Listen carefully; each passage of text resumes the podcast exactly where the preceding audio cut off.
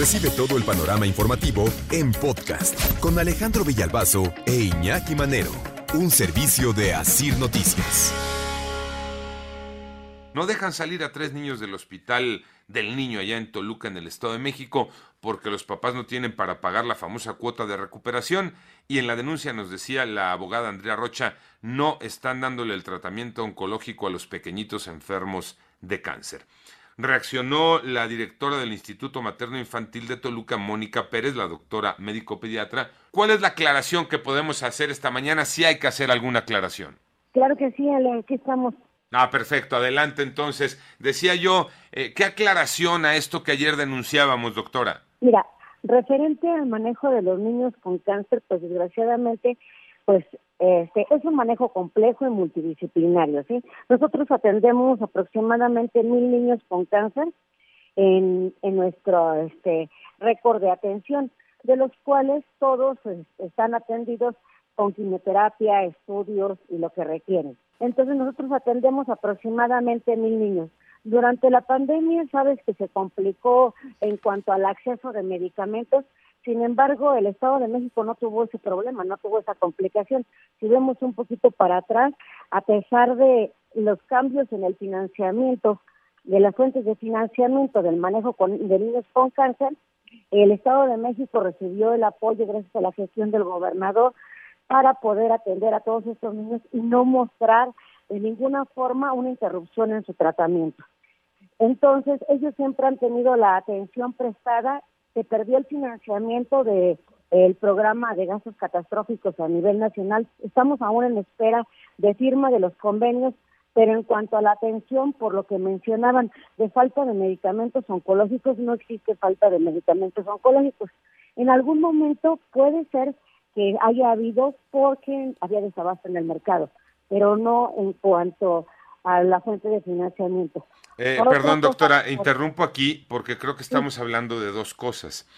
Eh, una sería falta de medicamentos, que es una denuncia hecha por padres de familia no solamente en el Estado de México, sino a lo largo y ancho del país en el tema del tratamiento de niños con cáncer. Ese es un tema. La denuncia que ayer compartíamos es caso particular, tres niños que no han podido salir del hospital porque los papás no tienen para pagar la cuota de recuperación y que mientras han seguido internados les han negado el tratamiento oncológico, no porque no haya medicamentos, sí los hay, pero no se los han suministrado por esa condición de o pagan la cuota de recuperación o no salen y no hay tratamiento, que son temas distintos, doctora. Bueno, este tema también lo tocó la abogada ayer, pero sí te puedo asegurar fehacientemente que en este momento y durante, durante todo este tiempo no se condiciona el egreso del paciente al pago de las cuotas de recuperación. Eh, todos los pacientes se encuentran en su domicilio. Yo invitaría a que si en realidad estamos realizando lo que mencionan y que se integra muy bien, como tú lo dijiste ayer, de manera criminal un secuestro, pues que procedan legalmente este, ante el Ministerio Público para que puedan venir y demostrarnos cuáles son los niños que se están reteniendo. Todos los niños se encuentran en su casa. Existe, hablaban también de las cuentas tan altas, existe un costeo, administrativamente se tiene que ver qué se administró y la cuenta total no significa que tenga que ser pagada.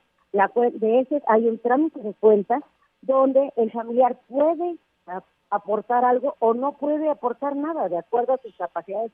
Y como tú bien lo decías ayer, se personaliza y se ve las posibilidades de cada paciente. El paciente con cáncer es una enfermedad crónica, desgastante, por eso está en gastos catastróficos, donde la familia no tiene la capacidad de solventarlo. Y la verdad sí sería muy inhumano que nosotros hiciéramos eso. este, puedo asegurar y podemos remitirlo a que puedan hacernos una visita y que constaten que no existe ninguna retención de pacientes y mucho menos se condiciona al pago de estas cuotas de recuperación.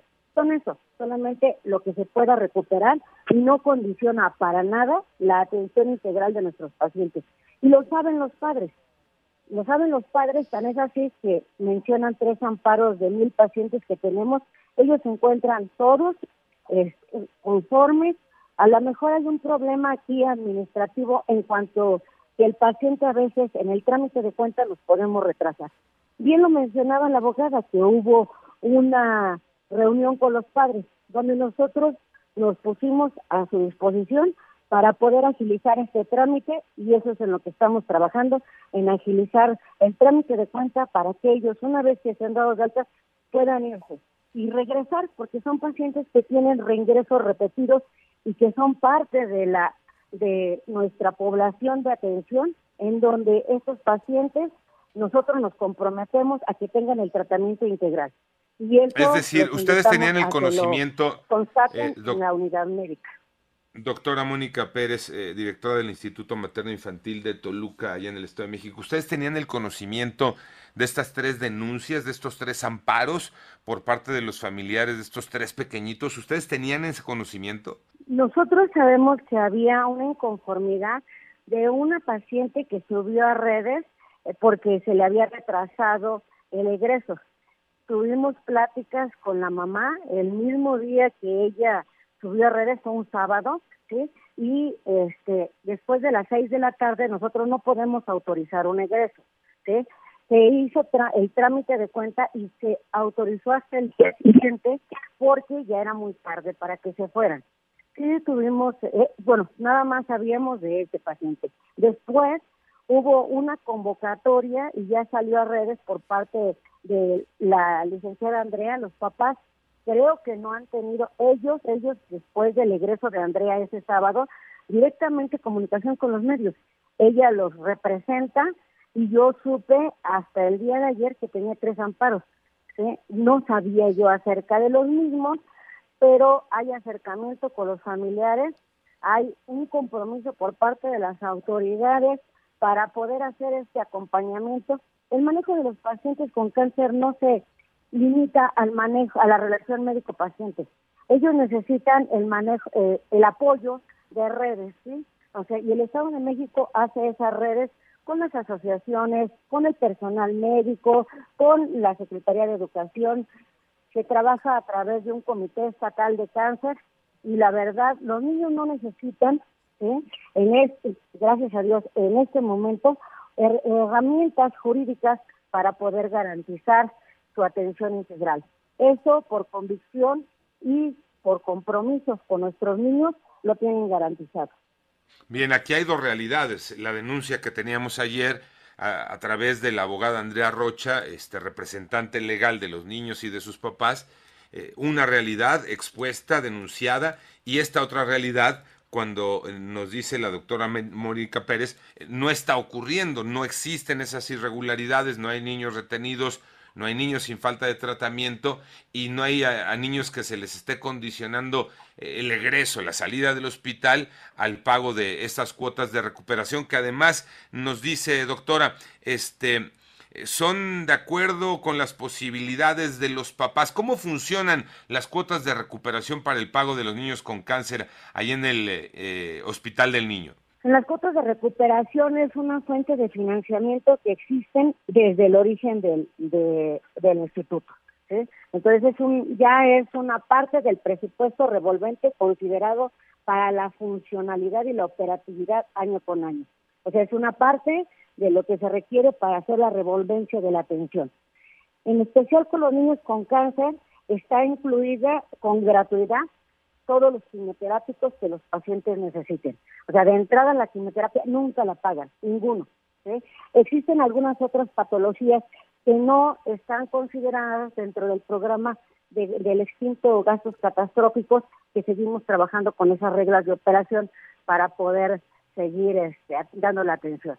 De esas, de esas patologías que no están incluidas, se hace un costeo, por ejemplo, con la cuenta que mencionan de 104 mil pesos. Se hace un costeo de la atención del paciente en donde se ve qué fue todo lo que se administró, sus días y todo esto. A final de cuentas, cuando el paciente se egresa, o que ya se puede ir a su domicilio para posteriormente regresar, porque son pacientes que así lo requieren, vemos qué apoyos sociales podemos tener. Entonces vamos a procurar, los enviamos a procuración de fondos, del BID, les dan una pequeña cantidad, vemos si ellos pueden aportar otra cantidad y aunque uno puede sugerir que se, que se cubra la mayor parte de la cuenta, por ejemplo en esa de 104 mil pesos, se exentaron 93 mil 700 pesos. Entonces mencionaba la abogada que tiene este, los recibos. Ese es el costeo y solamente nosotros contamos con la factura donde se ve el ingreso real y el 80 o 90% de los costeos que se tienen o que se requieren se exentan. Ah, es decir, de, esa cuenta de 104 mil pesos se terminaron pagando prácticamente 10 mil con todas estas consideraciones que nos dice se hicieron.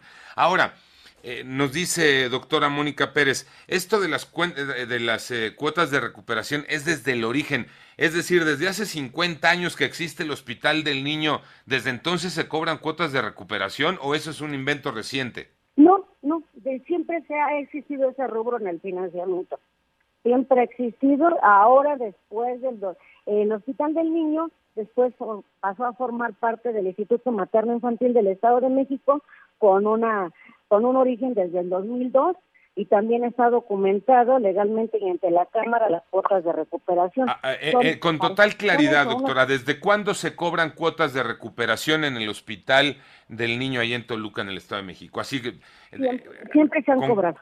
Lo que se pueda recuperar. Siempre se han cobrado y se es eso, una cuota de recuperación y así como se cobran aquí, se cobran en todos los institutos nacionales, como bien lo decía, no han desaparecido las cuotas de recuperación y a mí me gustaría mucho que se lograra la gratuidad. Sería la persona más feliz del mundo porque me encanta la atención en salud, pero las cuotas de recuperación en el tercer nivel de atención siguen siendo una realidad que se que sigue siendo parte del financiamiento para lograr la revolvencia para la atención. No, además de hacernos muy feliz sería lo más justo, ¿no? Si ya pagamos impuestos, pues no tendrían por qué cobrar una cuota de recuperación a nadie y para nada en ningún nivel de gobierno ni en ningún este hospital o instituto, o sea, eso no sería de felicidad o infelicidad, sería nada más de una justicia económica este por los impuestos que ya se están pagando. Pues yo creo que todos tendríamos derecho a tenerlo, sin embargo, en este momento la realidad es que necesitamos todos apoyar la sociedad, las asociaciones civiles, este, porque también así participan ellas, eh, la gestión de nuestros gobernantes. Y no estar, yo creo que si eso se logra, pues no estaríamos entablando esta plática y todos claro. felices y contentos que ese es el punto central desde que ayer exponíamos, exponíamos el tema. Doctora Mónica Pérez, directora del Instituto Materno Infantil de Toluca en el Estado de México, eh, ¿algo que por ahí se quede pendiente? Pues solamente manifestar que es un orgullo poder representar y gestionar todas las necesidades para nuestros pacientes con cáncer, que estamos comprometidos, no solamente yo, sino el gobernador y el secretario de salud, en la atención multidisciplinaria de estos pacientes y desgraciadamente en este tipo de patologías nunca va a haber dinero que alcance. Lo que podamos hacer y lo que podamos sumar, así lo manifesté y así lo le comprometí con los padres de hacer todo lo posible hasta nuestras posibilidades para que sus niños sigan teniendo en tiempo y forma la quimioterapia y que también cuando sean dados de alta se puedan egresar de forma inmediata, siempre y cuando, considerando la seguridad del paciente, nunca el egreso después de las 18 horas, aunque tengan esa sensación de retención. Bien, eh, nada más ya para concluir, yo también a manera de eh, puntualizar lo expuesto ayer y lo he platicado hoy, eh, me queda a mí la sensación de que alguien miente. O mienten los papás de los niños que hacen la denuncia de que sus hijos están ahí retenidos y sin tratamiento, o se miente en esta plática en el sentido de que todo está bien y a todo dar y nadie este, eh, padece ningún tipo de problema en el Hospital del Niño allá en Toluca, en el Estado de México. Me quedo con esas dos sensaciones después de la plática de ayer y de la conversación de hoy. Doctora Mónica Pérez, le agradezco mucho que se haya comunicado con nosotros, directora del Instituto Materno Infantil allá en Toluca, en el Estado de México. Panorama informativo.